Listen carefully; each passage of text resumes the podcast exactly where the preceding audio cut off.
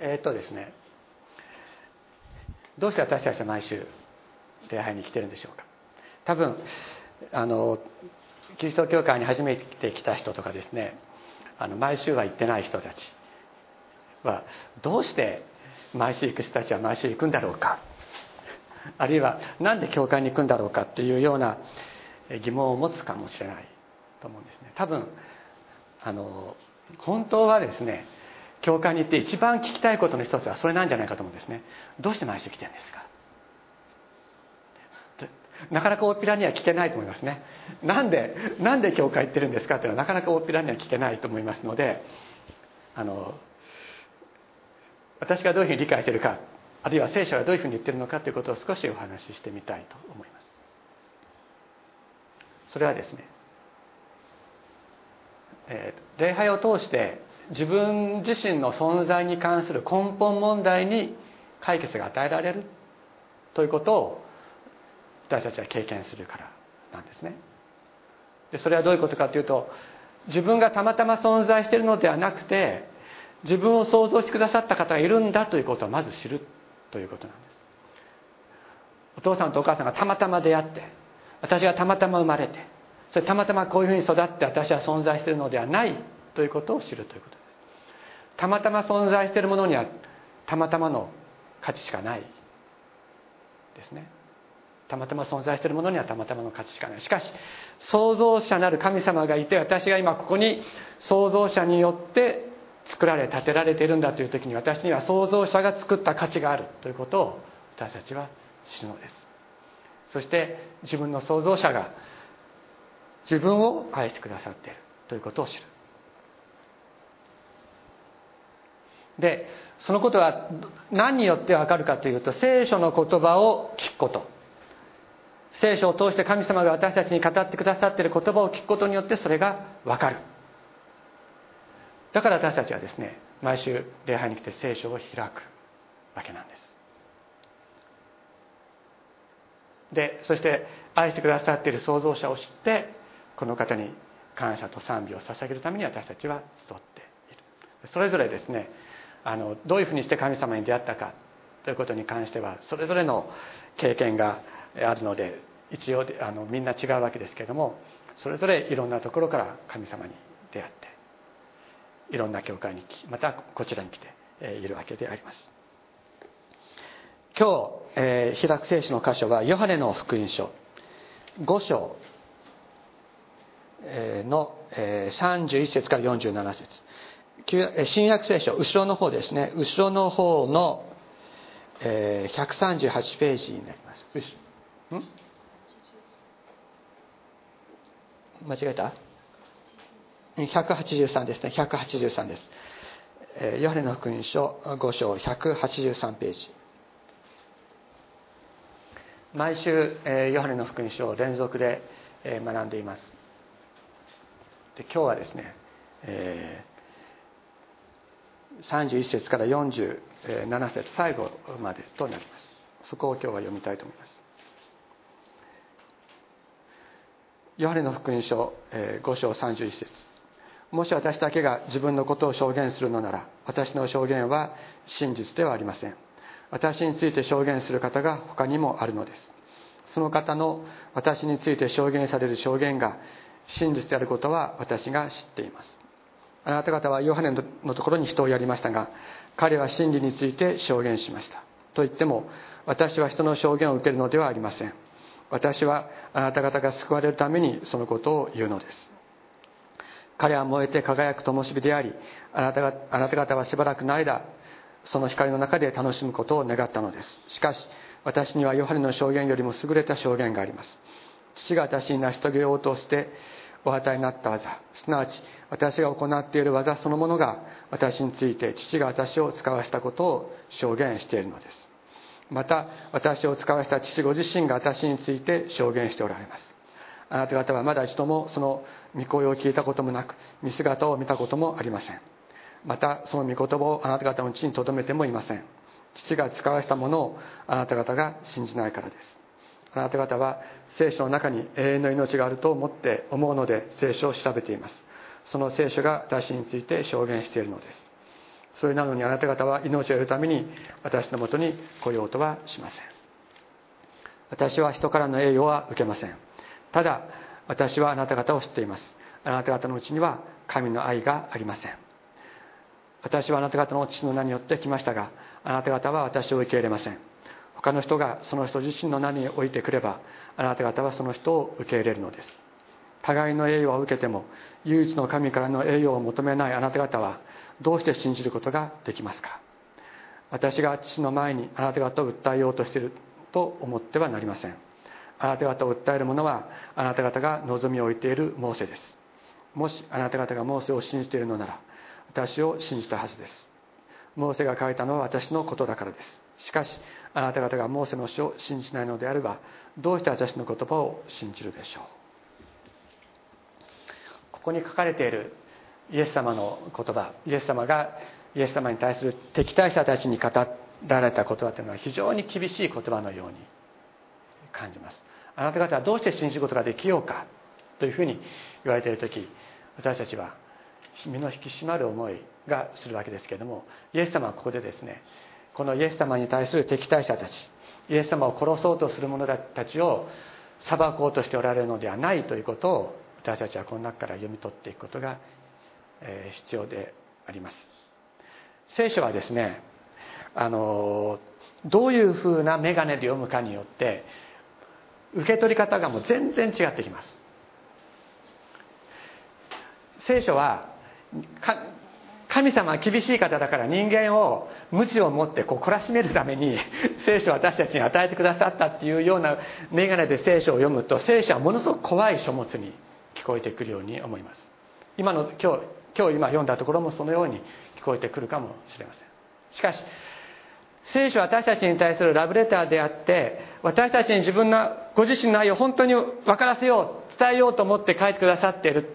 聖書のどこにも神様の愛と恵みがあふれているんだということを念頭に置いて読むならばこのようにですね一見厳しく感じられる聖書の言葉も実は神様の愛の表れなんだということが分かってきます。今日はそのことをですねご一緒に見ていきたいと思うのです。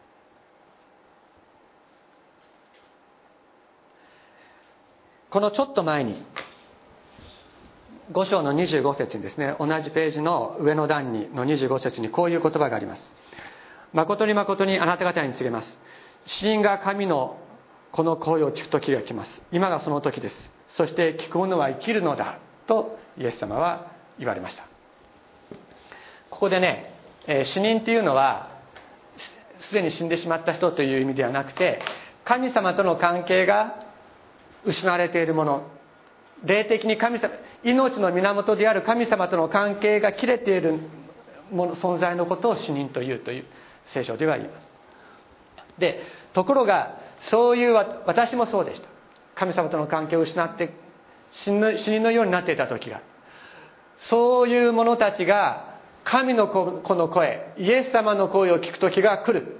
今がその時なんだ。そして聞く者は生きるとイエス様は言われたのです。まさに神ご自身の声それがイエス様の声だとイエス様はおっしゃった。そのように自分は神から来たものなのだということをイエス様はおっしゃったんですね。でそれに対する証拠を出せという、えー、声があるわけですね。その証拠はどこにあるのか。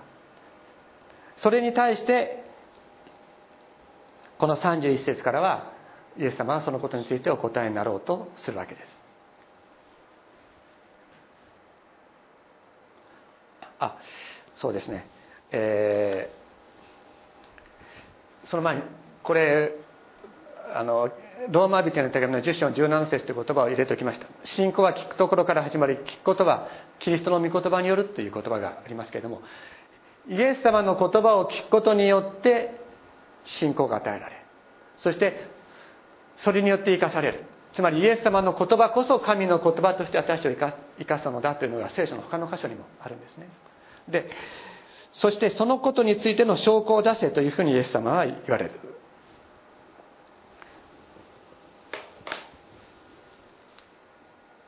まさにですねその証拠というのはどういうことかというと私たち自身にそれを当てはめて考えるならばどうしたらそのイエス様の声が私たち自身に聞こえるようになるのかってことなんですね。どうしたら聞こえるのか。でイエス様は4つのことを言われました。一つは洗礼者ヨハネの証言というのがあった。イエス様の技という証言。そして父なる神様による証言。最後には聖書による証言というのを今日の箇所で4つイエス様は言われました。で洗礼者ヨハネの証言というのは何かというと洗礼者ヨハネが現れてイエス様のちょっと前に現れてそして人々に洗礼を授けて神様のところに立ち返るようにという教えを述べ伝えた。その時にユダヤ人の指導者たちが立法学者たちが使いを使わしてあなたこそキリストなんですか？あなたが神から使わされたキリストなんですか？という質問をヨハネにさせます。するとヨハネは証言するんです。私はキリストではないと証言しました。私の後から後から来る方。イエス様こそその方であって私はその方の足の紐をサンダルの紐を脱がせる価値もない。その方は本当に神から来られる方だという証言をしたというのがあった。そしてイエス様が行っておられた技がイエス様が神から来られた方だということを証言している。これは多くの人たちを癒した。また最終的には十字架にかかって復活なさるというその見業であったわけです。そして3つ目は父なる神様による証言。これはどういうことか。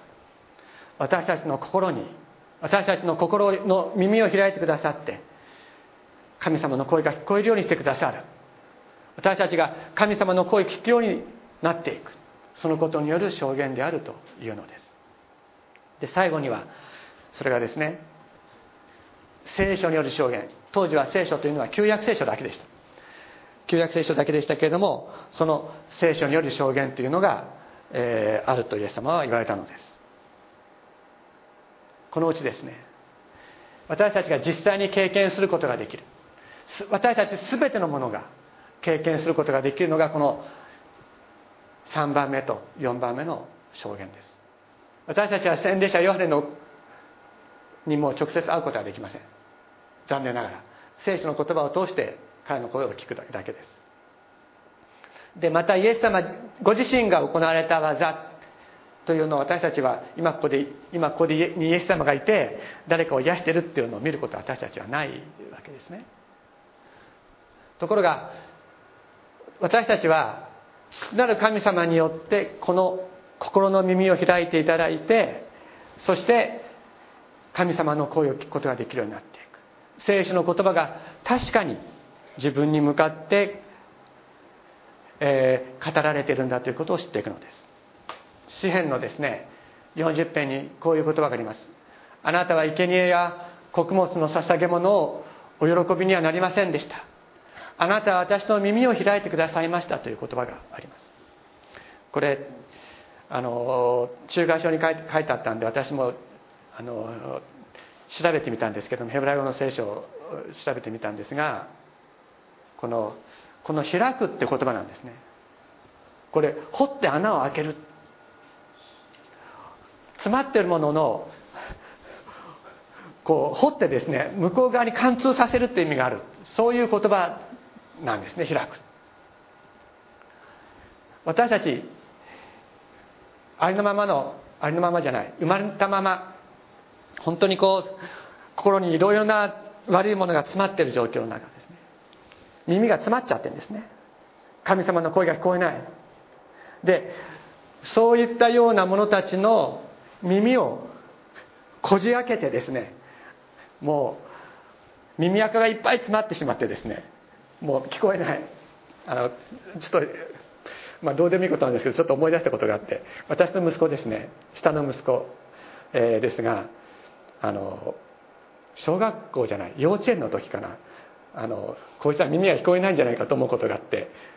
あのいや実はあの聞こえてても返事をしなかっただけなんですけども耳を開けてみるとですねもうもうここまで耳垢が詰まっててですねこうあの本当にこじ開けたようにようにこうビーってこう引っ張り出したことがあるんですけども神様も私たちの閉じた耳をこ本当に掘ってくださる。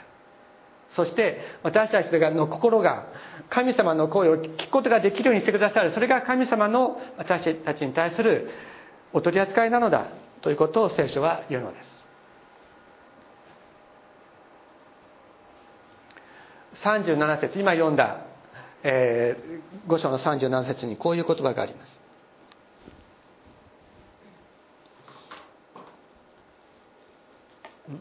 37節じゃないかな。5章、えー、また私を使わされた父ご自身が私について証言しておられます。あなた方はまだまだ一度もその御声を聞いたこともなく見姿を見たこともありません。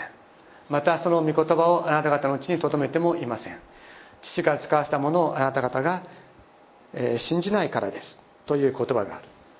これをですね読むとあなた方には神様の姿は見えないしあなた方には神様の声も聞こえない。それはあなた方が私を信じないからだって言ってこう糾弾されているように感じるかもしれませんね。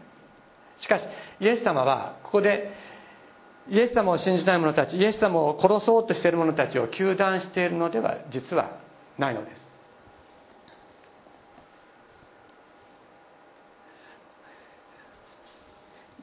ペテロの第一の手紙というところにこういう言葉があります。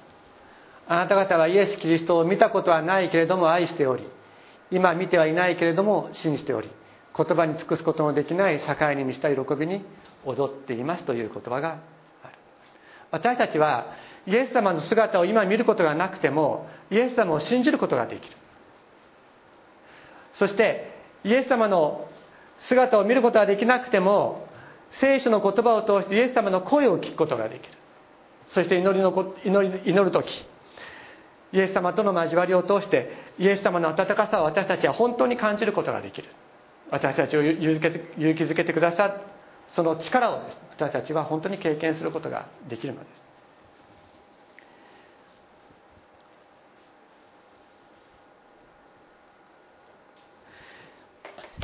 イエス様は私たちに本当に分かってもらいたいと思ってらっしゃる。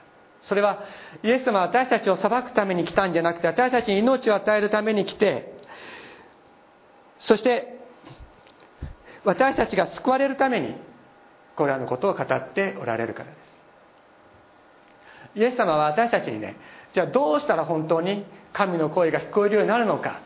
聖書の言葉が自分本当に自分に向かって語られているということが分かるようになるのかということをここで教えになる。44節にこういう言葉がありました互いの栄誉は受けても唯一の神からの栄誉を求めないあなた方はどうして信じることができるだろうかという非常に厳しい言葉がある。でこのね栄誉という言葉なんですけどこれはどういうあのギリシャ語でドクサっていう言葉なんですね。ドクサっていう言葉で栄光とか評価という意味なんです。互いからの評価だけを気にして生きる。その時に私たちは自分の本質を失うのですそして人からの評価だけを気にして生きる時に不安と背中合わせの生き方をしなければならない。これはですねあのイエス様を信じて生きている私たちにとっても人の目っていうのは気にならないことっていうのは多分ないではないかと思いますけどいかがでしょうか？この時ねこのイエス様がこのユダヤ教の指導者たちに言っていたのは互いからの栄誉は受けてもっていうのはどういうことかというとですねこれ宗教指導者たち同士の関係ですから「いや先生今日の先生のお祈りは素晴らしかったですね」あいやいやいや先生先生のメッセージも素晴らしかったですよってやってるってことですよ。わかりますか？そういうことなんです。これ私たちにとってはものすごい誘惑なんですね。私今度あの「元気の出る聖書の言葉」という本をあの2冊目出しましたけれどもあのあの1冊目がですねあの4500冊売れました。でキリスト教の中で4500冊の本が売れるってことはあまりないですね。聖書以外では。聖書以外ではあまりなくて。そして1冊目は自費出版だったんですけども命の言葉社から出た自費出版で1500以上出た本はこれまでなかったそうです。でそれを聞くとねよしとかと思っちゃうわけですよね。そうかよしよくやったなとかって思う。だけどそれが結局ね互いの互いからの栄誉を互いからの評価を求めようとするってことじゃないのかってイエス様は私におっしゃってるわけなんです。ああの先生の本はね1500冊だった。私の本は4500冊売れたとかそういうふうに思ってしまうわけじゃないですか。人間っていうのは。そのように相対的な関係において相対的な評価だけを求めてそれを求め続けて生きている時に神からの栄誉を求めることはでできず。そしてその時に私たちは信じることはできないのだとイエス様はおっしゃっているんです。もちろんねあのねあのまあ、若い人もいるのでねあの気をつけていただきたいんですけどもイエス様が自分のことをすっかり受け入れてそして愛してくださって全てを受け入れて支えてくださるから思い切って自分のやりたいことはやるべきなんです。やるべきなんです。私もそうやって生きてきました。私もある意味ですねあの偉くなりたいと思って生きてきたわけです。だからあの、ま、学問の世界においても偉くなりたいと思って、まあ、頑張って生きてきたところがある。だけどそのことによっては私は信じることはできなかった。です。昨日の、えー、元気の出る聖書の言葉で私はあの書きましたけれども、えー、主を知ることは主を恐れることは知識の始めであるっていう信玄の言葉で昨日、えー、元気の出る聖書の言葉をお送りしました。その中でも書きましたけれども私はですね自分自身の力で生きていこう。もう神様がもう自分の、ま、この辺にねこううろうろしてるのがねもう鬱陶しくて仕方がなかったんですね。若い時大学生の時。私は小さい時から、えー、牧師の息子として育ちましたからどこにいても神様がこの辺にいるんですね。何かやろうとしてもあこんなことやっていいのかな。やっぱこれはクリスチャンとしてやるべきじゃないんじゃないかな。とでも何をやろうとしてももうクリスチャンっていうのがこの辺にこう自分を縛ってるみたいで自由にできない。そういう思いがありました。そして自分がやりたいことを自分の欲望を本当に追求することができるように自分がやりたいように生きていくことがで生きたいと思って私はイエス様を否定して信仰を捨てたことがありました。大学の3年生の時です。で私はね本当にそれで自由になるはずだったんですよ。自由になるはずだったんです。ところがものすごく不自由になりましたね。逆に。何のために生きているのか。自分が何のために存在しているのか。わからない。そして私はほぼ毎毎晩のように悪夢を見るようになってそして眠れなくなりました。で眠れないから夜中ですねあのずっとお酒を飲んで過ごすわけなんですね。毎日毎日。で明け方4時ぐらいになってさすがに眠たくなって寝てそして昼過ぎになってやわら起きてですね、えー、大学に行く。大学っていうのは大学の正門から自転車で30秒ぐらい1分ぐらいのとこだったんです。で,、えー、でそんな生活を数ヶ月続けてるうちに私はすっかり病気になってしまいました。私は言語学言語学者になろうと思って勉強していました。で言語学者になるための知識を本当に溜め込もうともしていたのです。また自分自身の能力にも自信はあった。しかし私は自分が一番知りたかったこと。それを知ることはできなかったのです。私が一番知りたかったことは何か。それは私が何のためにこの世に存在しているのかってことだったんです。自分自身の価値は一体どこにあるのか。欲望を追求するために自分を愛してくれてる人を傷つけて否定するために自分は存在しているのか。それとも自分は一生懸命勉強してただ言語学者になるためだけに大学の先生になるためだけに生きているのか。分からなかった。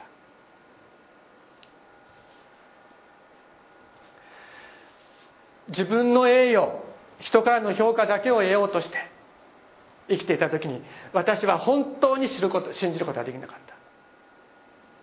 そして私は絶望の中に落ちていったのです。しかしそんな時私は家内から手紙をもらいました。あなたは他の人が持っていない力を持っているかもしれない。あなたは他の人の持っていない知識を持っているかもしれない。しかしあなたはどうして自分の力で生きようとするんですか？神が愛なのならどうしてその神様の愛に信頼して生きようとしないんですか？という手紙をもらいました。で私はその手紙をもらって本当に自分は絶望している自分自分の存在の意味が分からなくなっている自分この私は神様のところに帰らなければいけないと思ったのです。そしてもう何年前になりますかね。もう、えー、あの大学の4年生の夏休みですから20何年前30年近く前分かりませんけどもそのくらいになると思います。がその夏夏休みですね。私はイエス様と出会ったのです。そしてイエス様は私の全ての罪を許し病気になっていた私の病を癒しそして喜びと希望の中にもう一度生きる力と希望そして私が何のために存在しているのかそれは神様の栄光を喜ぶために神様を永遠に喜ぶために存在しているのだということ神様が私を作ってくださったのだということを私は知ることができました。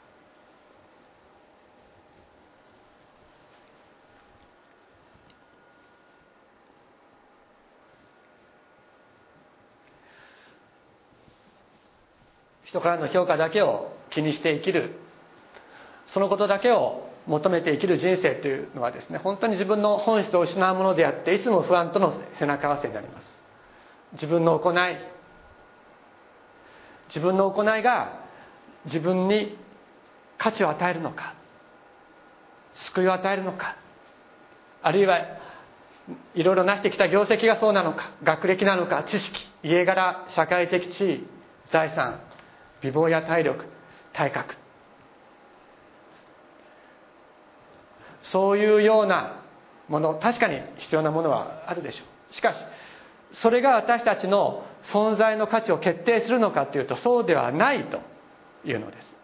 私たちはこの世で生きていくために確かに働いて経済力をつけて生きていかなければいけない部分というのは確かにあります。しかしそれは私たちの存在の基盤私たちの存在の理由とはならないので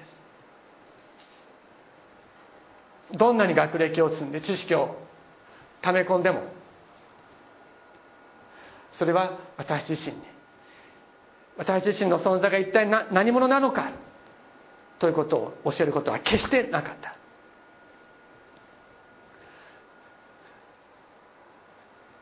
このようなものを求めてそして人との比較の中で生きていく時に私たちは本当に希望を失って根本的な希望を失ってしまうのです。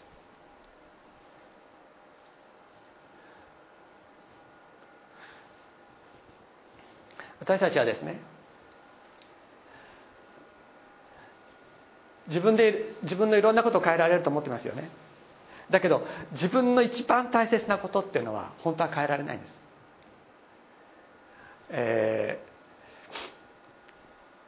ー、車を買ったりねあの車であるとか家であるとか洋服であるとかああるいは眼鏡なんかもそうですよね。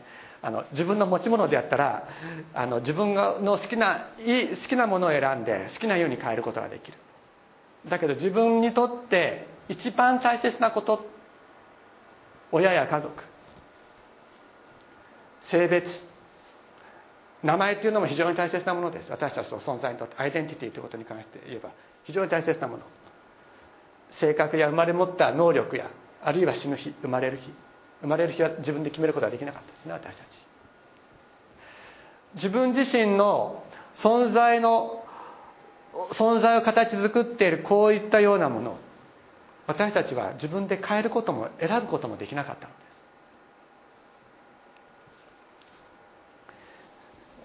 す。なぜか。自分の部屋や車だったら自由に選べるし自由に変えられるんです。でも自分自身は変えられない。それは私たちが自分自身の所有物ではないからです。じゃあ誰の所有物なのか。誰の所有なのか。私たちを本当に作り変えて新たにすることができるのは一体誰なのか。ということが私たちにとっての根本的な問題であるのです。イエス様は唯一の神様からの栄誉を求めないあなた方はどうして信じることができるか。とおっしゃいましたけれども唯一の神様からの神様からの栄誉評価とは何か。それはイザヤ書の43章の4節に書かれているこの言葉ですね。私の目にはあなたは高価で尊い。私あなたを愛しているという言葉がイザヤ書の中にあります。神様が私の目にはっていう時にはそれは何の条件もないってことを意味してるんです。私たちは自分が自分のことを尊く感じられる時はどういう時でしょう？普通の普通の場合です。普通の場合。それは何かをして成功したりした時。何らかの目標を達することができた時。そういうことがあるでしょう。しかし逆に失敗したり罪を犯したりあるいは自分がなりたい自分になれなかった時私たちは惨めで自分のことを尊く感じることはできないのです。そういうふうに考えるとね私たちが自分自身のことを尊く感じることができる。それは自分に対して何らかの条件をつけてるってことが分かるんです。条件付きで自分を愛そうとしてるんです。条件付きで自分自身を許そうとしてる。ところが神様は何ておっしゃってるかというと私の目にはっておっしゃってる。あなたの状態がどうであれあなたが何ができてもあるいは何ができなくても何ができたかもしれない。あるいはやりたいことができなかったかもしれない。しかしそういう条件はなしにあなたは高価で尊いと神様は私たちに語ってくださっている。私があなたを愛してるからだ。私はあなたを愛していると神様はおっしゃるのです。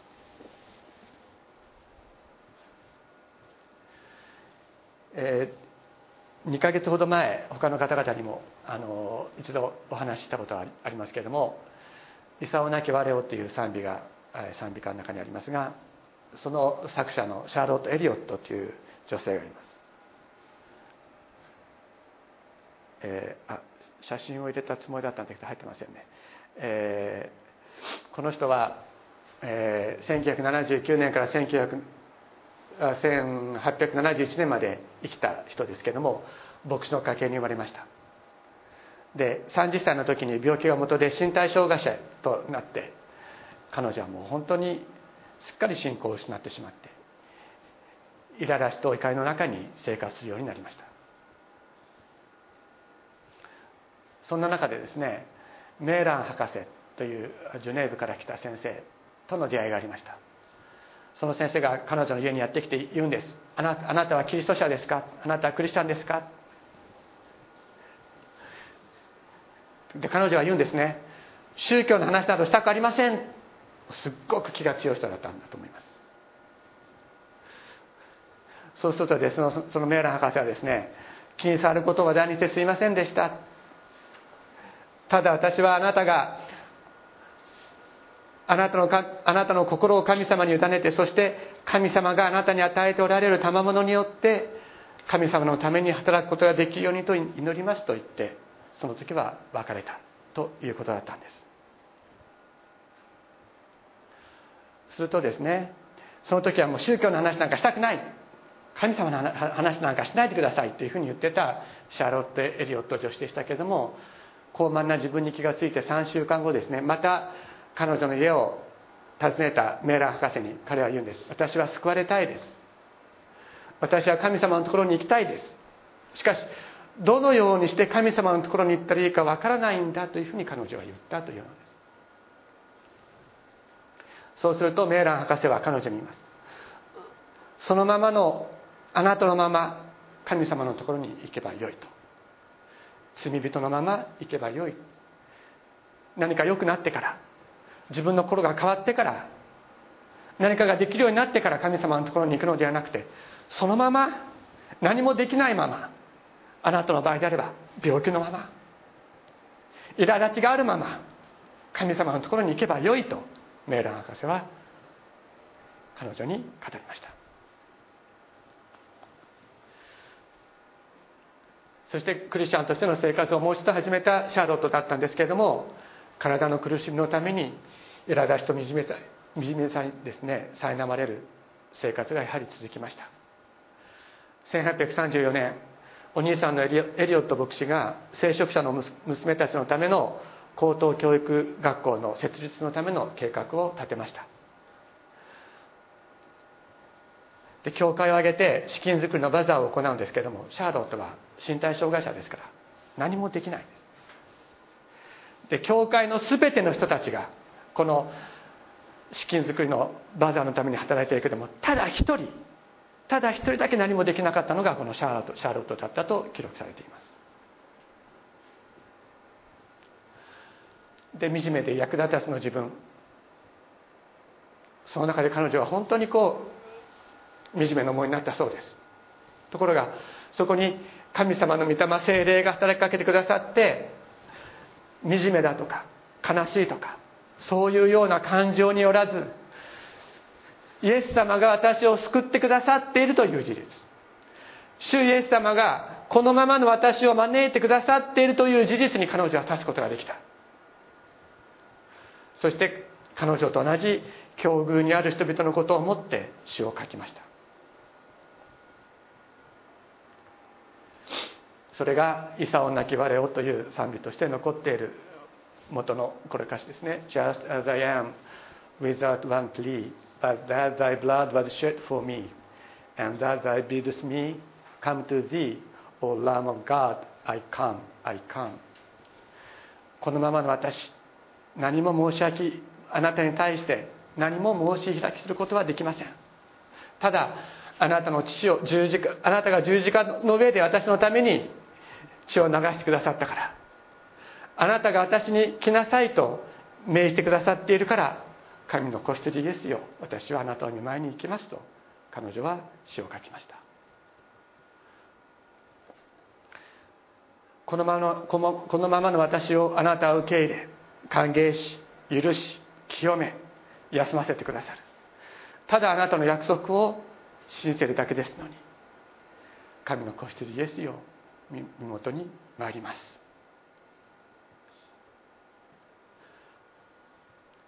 このままの私あなたの愛は知らない間に知らぬ間に全ての壁を打ち砕いてくださった。今私はあなたのものそうあなただけのもの。神の子羊イエスよ身元に参ります。6年あるいは8年にわたる詩を彼女は書くわけですけれどもいくつかのこれを含めていくつかの詩をまとめて 身体障害者の賛美歌という名で匿名で彼女はそれを出版しました。そして非常に評判になってですね歌詞がカードとしても売られるようになったのです。すると彼女のね主治医熱心なクリスチャンだったんですけども彼女の主治医が彼女を励ますためにそのカードの1枚をですね「イサオなき我を」「ジャスター・ザ・ヤーム」の歌詞が書いたカードを彼女に診察の時に手渡したっていうんです。こんなにあなたの励ましになるからと言って渡してくれた。その時に彼女は神様の計画を知ったというのですね。私は自分人が自分をどう見るのか身体障害者になってしまった。何もやりたいことができない。人の人と自分をいつもこう比較して生きていた。しかしあなたのままそのまま私のところに来なさいと言われるイエス様との関係において自分の存在ということが分かるようになった時に彼女は神様が自分に与えてくださった賜物によって人々に使えることができる。その神様からの栄誉を知ることができるようになったのでありました。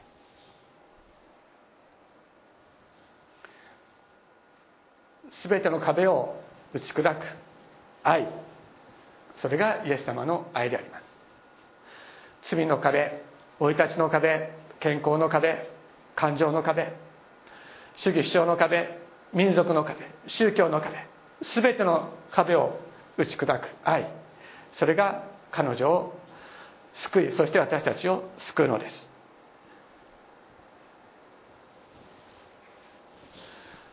唯一の神からの栄誉を求めるというのはどういうことか。それはこの方。イエス様がこんな私を無条件で愛してくださるということを知ることです。こんな私のために十字架にかかって復活してくださったことを知ること。そしてこの私が自分のものではなく主のものであるということを知ること。それが唯一の神からの栄誉を求めるということなのなのです。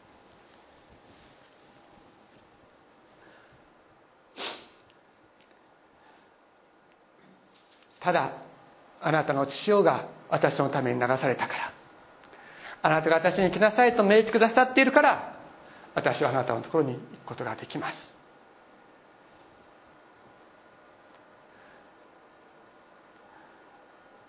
このままの私をあなたは受け入れてくださる。こんな私を歓迎し許し清めそして休ませてくださる。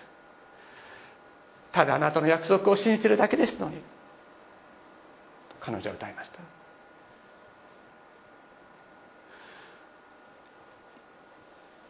あなたの愛は知らぬ間に私が自分で何かができない時私がこれをやったから神様が道を開いてくださったんじゃなかった。私は何もできなかった時。ところがその知らぬ間に全ての壁を打ち砕いてくださった。今私はあなたのものです。そうあなただけのものです。神の子羊イエスよ身元に参りますと。これが神からの栄誉を求める。生き方であるのです。このこのあの一緒にお祈りをしたいと思います。私たち何らかの条件を自分自身を尊く思えるために自分自身でいろんな条件を自分につけてきたんじゃないかと思うんです。これができたら私は素晴らしい。これができないから私はダメだ。あの人たちはこういう生き方をしている。でも私はこういう生き方しかできない。だから自分はどうだ。あの人たちはどうだ。しかしそういう他との比較によって自分自身を愛したり自分自身を蔑んだりするような生き方ではなくてただ神様が私たちを愛してくださっている。命を捨てて愛してくださった。そして今も私たちのために命を添えてくださって愛してくださる。ただそのことのためだけに私たちは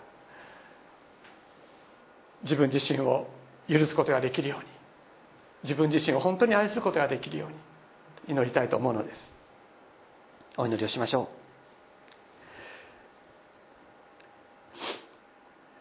天皇お父様尊い皆を心から褒めたたえます。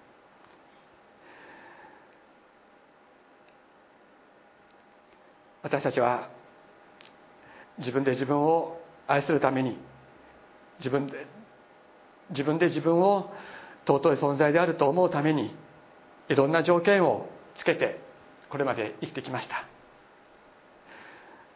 しかし主イエス様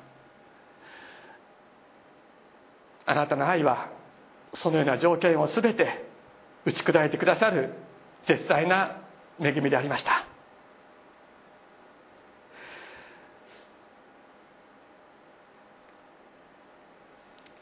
ただあなたの父親が十字架において流され私たちはその父親によって罪許され生かされるものとなりました。ただあなたの愛が私たちを生かしてくださったのです。あなたはそのためにご自分の命を捨て私たちを愛してくださいました。そのことを本当に私たち一人一人が知ることができるように助けてください。これから長い人生生きていく間私たちはいろんなことに想像し、ま、遭遇しますけれども天皇お父様どんなことがあってもどんな時にもただあなたが無条件で私たちを愛してくださっている。そのことを本当に知って全ての局面においてあなたにある平和をいただきながら生きていくことができるように助けてください。心から感謝して尊いイエス様のお名前によって祈ります。アメン。